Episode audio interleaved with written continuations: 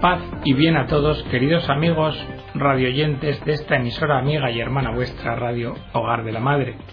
Bienvenidos a una nueva edición del programa El Galeón.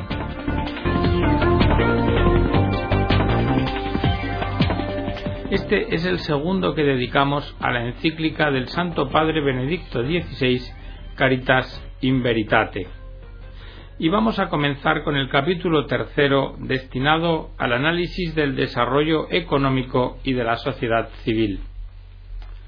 La caridad en la verdad, dice el Santo Padre, pone al hombre ante la sorprendente experiencia del don.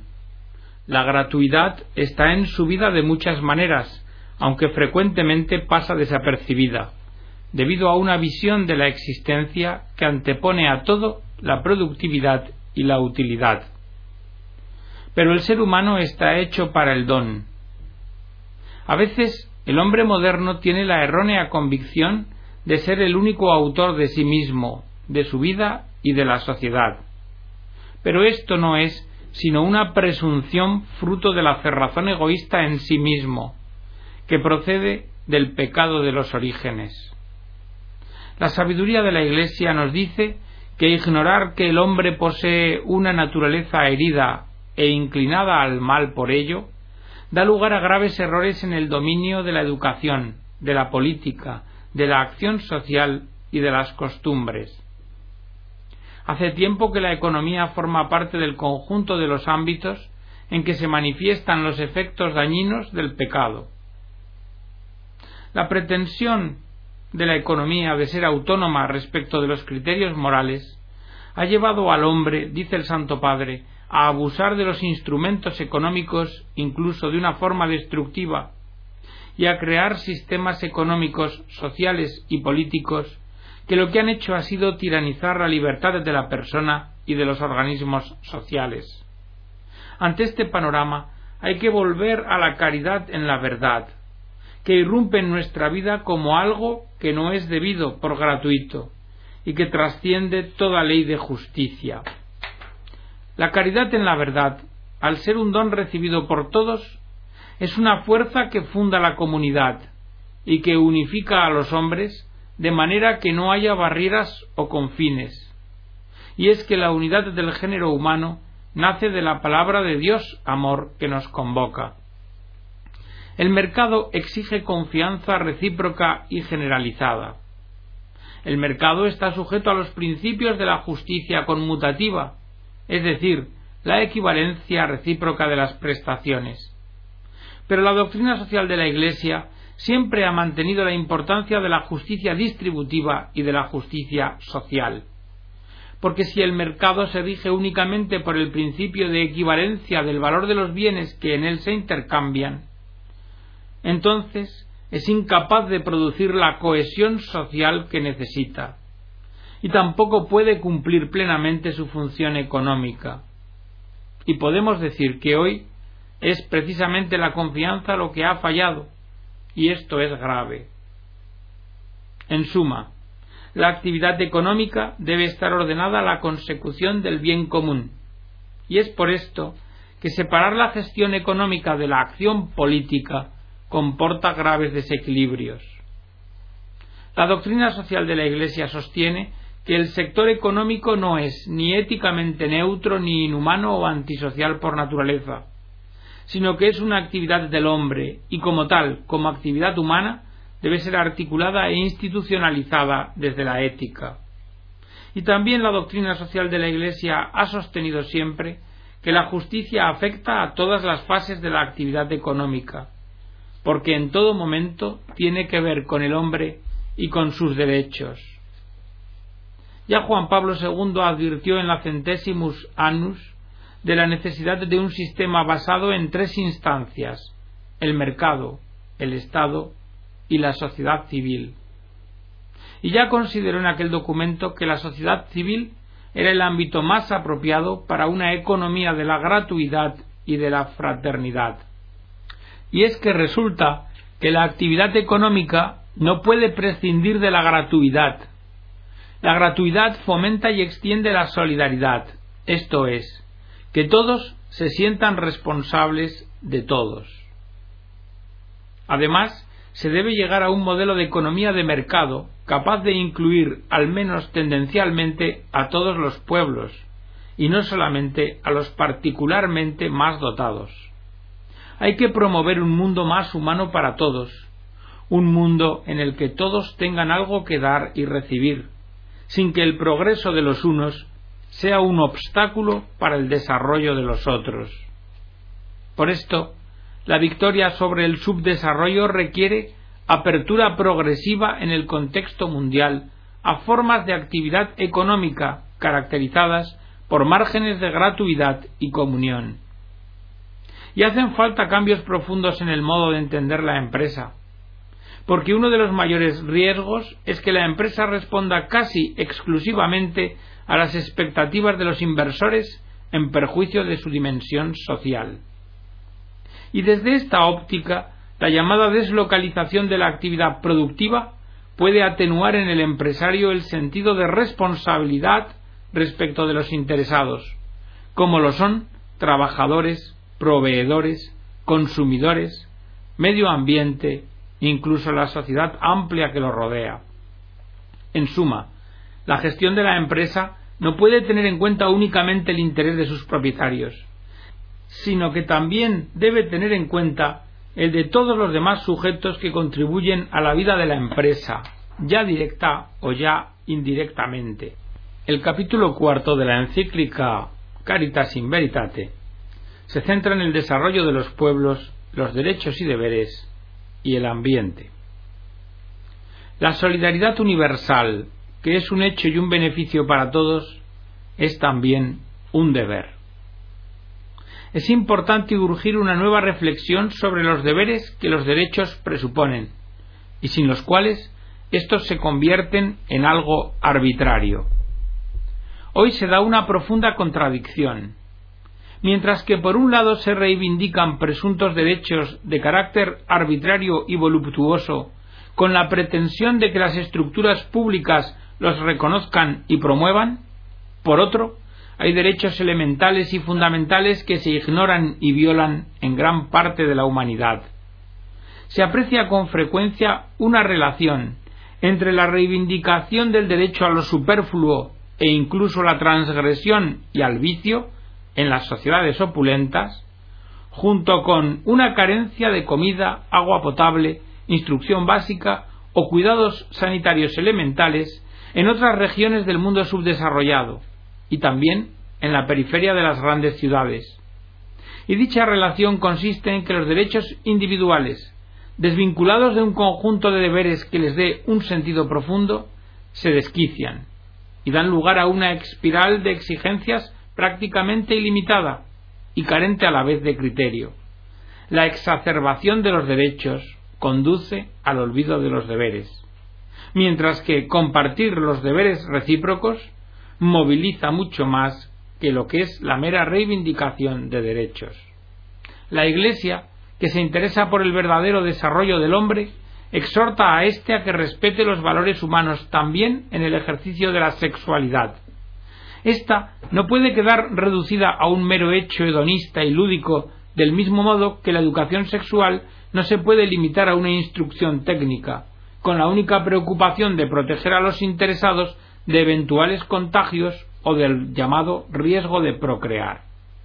Hay que evitar concepciones y políticas materialistas y considerar a la vez que la apertura moralmente responsable a la vida es riqueza social y económica.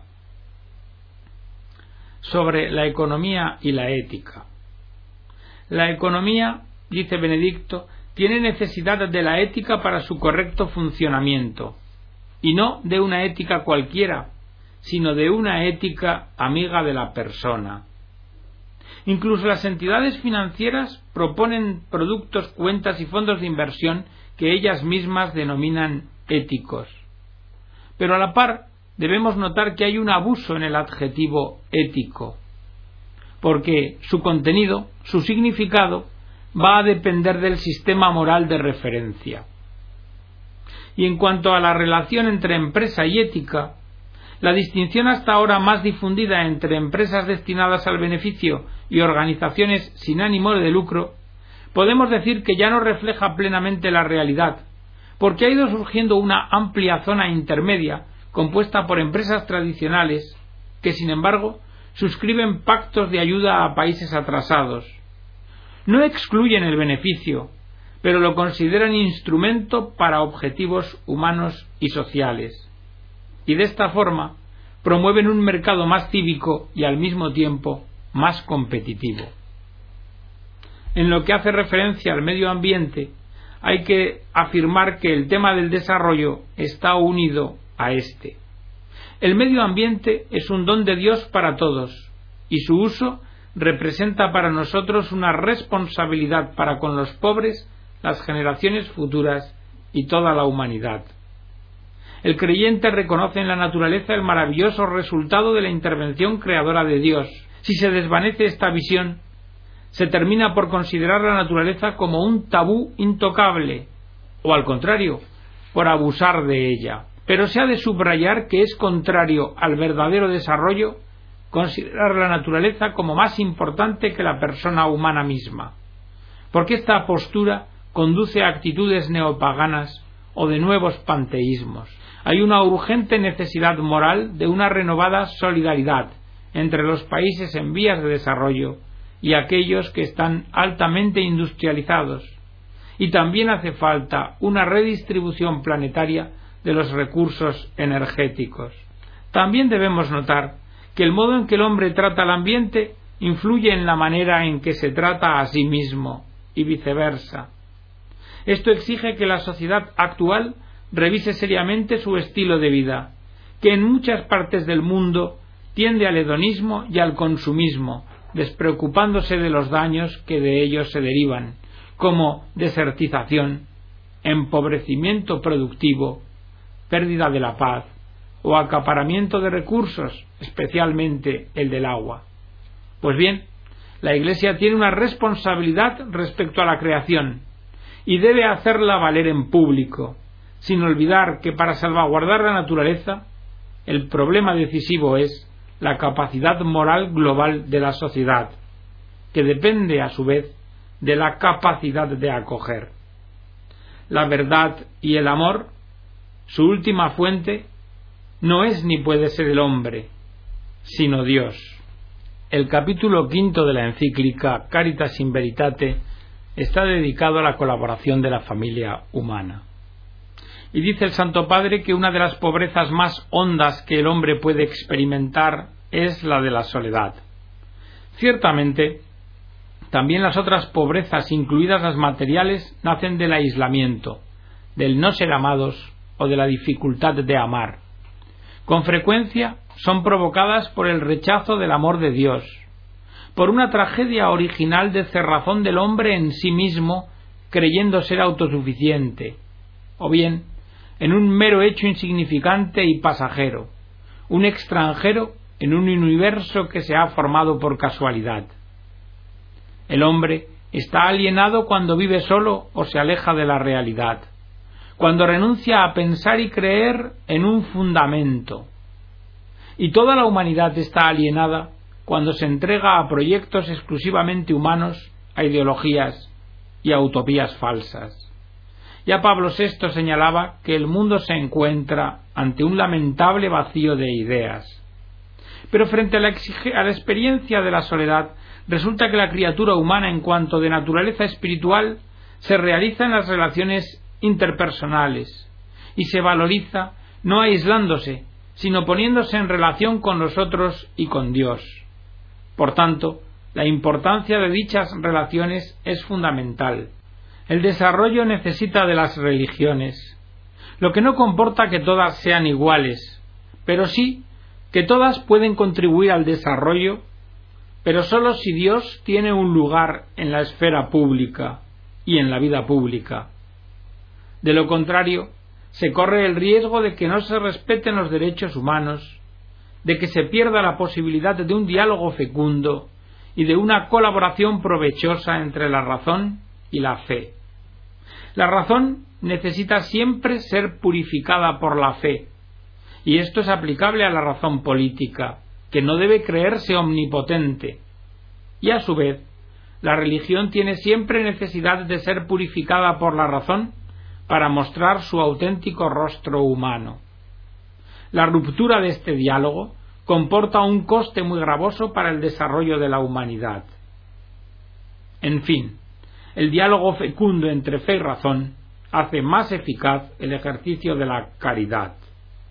Los creyentes deben aunar esfuerzos con todos los hombres y mujeres de buena voluntad de otras religiones o con no creyentes para que nuestro mundo responda efectivamente al proyecto divino, vivir como una familia bajo la mirada del Creador.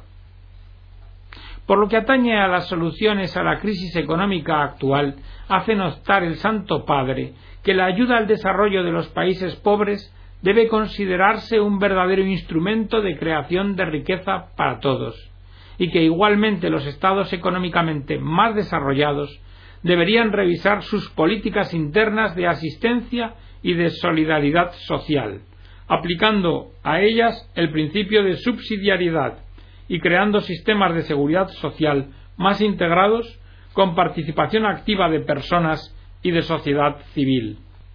En cuanto al fenómeno de las migraciones, Benedicto XVI, tras reconocer que es un proceso complejo, afirma que está comprobado que los trabajadores extranjeros, no obstante las dificultades inherentes a su integración, contribuyen de manera significativa con su trabajo al desarrollo económico del país que los acoge y que no pueden ser en ningún caso considerados como una mercancía o como una mera fuerza laboral. Por lo que respecta a la pobreza y a la desocupación, dice el Santo Padre que los pobres son en muchos casos el resultado de la violación de la dignidad del trabajo humano, porque se limitan sus posibilidades o porque se les devalúa, y reclama la dignidad de las actividades laborales. En cuanto a las finanzas, dice el Santo Padre que en este mundo se ha de renovar la estructura y el modo de funcionamiento de las mismas, sobre todo tras la mala utilización que se ha revelado, porque han dañado la economía real y hay que tratar de que sean un instrumento encaminado a producir mejor riqueza y desarrollo. El sistema financiero debe tener como meta el sostenimiento de un verdadero desarrollo, y los agentes financieros han de redescubrir el fundamento ético de su actividad, para no abusar de aquellos instrumentos sofisticados con los que se podría traicionar a los ahorradores. Recta intención, transparencia y búsqueda de buenos resultados son compatibles, dice el Santo Padre, y nunca se deben separar. Si el amor es inteligente, sabe encontrar también los modos de actuar según una conveniencia previsible y justa. Y es preciso, en todo caso, salvaguardar a los sujetos más débiles e impedir especulaciones escandalosas. Por otra parte, Dice el Santo Padre que la interrelación mundial ha hecho surgir un nuevo poder político, el de los consumidores y sus asociaciones, y resalta que el consumidor tiene una responsabilidad social específica, que el consumidor debe ser constantemente educado, y que en cuanto al campo de las compras, en momentos como los que se están viviendo, en los que el poder adquisitivo puede verse reducido, se debe consumir con mayor sobriedad, y que es necesario abrir otras vías como formas de cooperación para adquisiciones de productos, bienes y servicios, como ocurre con las cooperativas de consumo que existen desde el siglo XIX.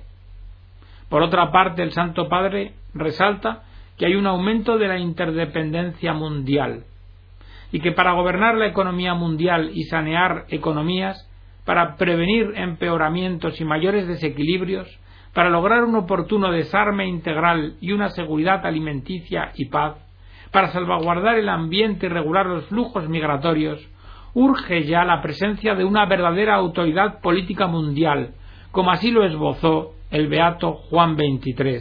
Y esta autoridad debe atenerse a los principios de subsidiariedad y de solidaridad, y debe estar ordenada a la realización y consecución del bien común. El capítulo sexto de la encíclica y último está dedicado al desarrollo de los pueblos y la técnica. Parte Benedicto XVI recordando que todos sabemos que somos un don y no el resultado de una autogeneración, y que nuestra libertad está originariamente caracterizada por nuestro ser, con sus propias limitaciones. Ninguno da forma a la propia conciencia de forma arbitraria, sino que todos construyen su propio yo sobre la base de un sí mismo que nos ha sido dado. El desarrollo de la persona se degrada cuando ésta pretende ser la única creadora de sí misma. Y en forma análoga, también el desarrollo de los pueblos se degrada cuando la humanidad piensa que puede recrearse utilizando los prodigios de la tecnología. Ante esta pretensión prometeica, hemos de fortalecer el aprecio por una libertad no arbitraria, sino verdaderamente humanizada en el reconocimiento del bien que la precede. Es preciso respetar la ley moral natural que Dios ha inscrito en el corazón del hombre. La técnica es un hecho profundamente humano y manifiesta y confirma el dominio del espíritu sobre la materia, pero la técnica nunca es sólo técnica. La técnica se inserta en el mandato de cultivar y custodiar la tierra que Dios ha confiado al hombre y se orienta a reforzar esa alianza entre ser humano y medio ambiente que debe reflejar el amor creador de Dios. Hay un peligro, dice el Santo Padre. El proceso de globalización podría sustituir las ideologías por la técnica, transformándose ella misma en un poder ideológico.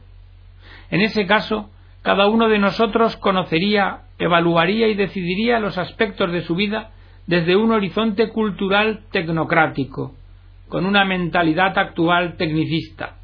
Pero la libertad humana es ella misma sólo cuando responde a la técnica con decisiones que son fruto de la responsabilidad moral.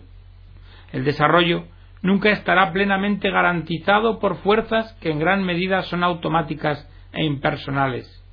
El desarrollo será siempre imposible sin hombres rectos, sin operadores económicos y agentes políticos que sientan fuertemente en su conciencia la llamada del bien común.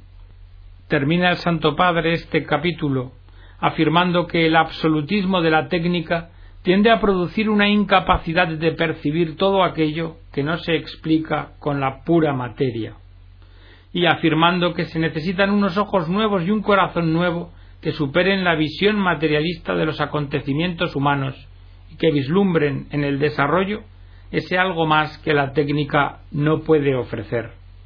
Por este camino se podrá conseguir un desarrollo humano e integral cuyo criterio orientador se halle en la fuerza impulsora de la caridad en la verdad. Y por último, termina la encíclica Caritas in Veritate con una conclusión. Sin Dios, el hombre no sabe dónde ir ni tampoco logra entender quién es.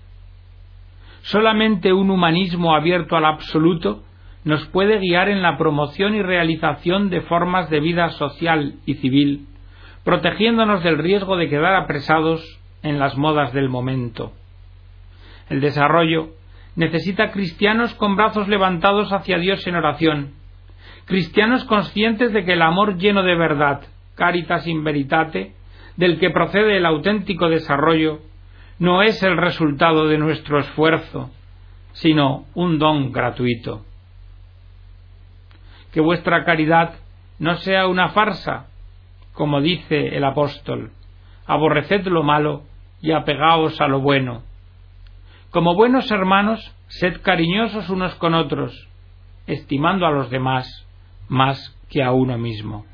Y hasta aquí, queridos amigos, la edición del programa de hoy, esperando que haya servido para contribuir a edificarnos a todos más en nuestra fe, aumentar nuestra esperanza y hacer que crezcamos en el amor. Que Dios os bendiga a todos.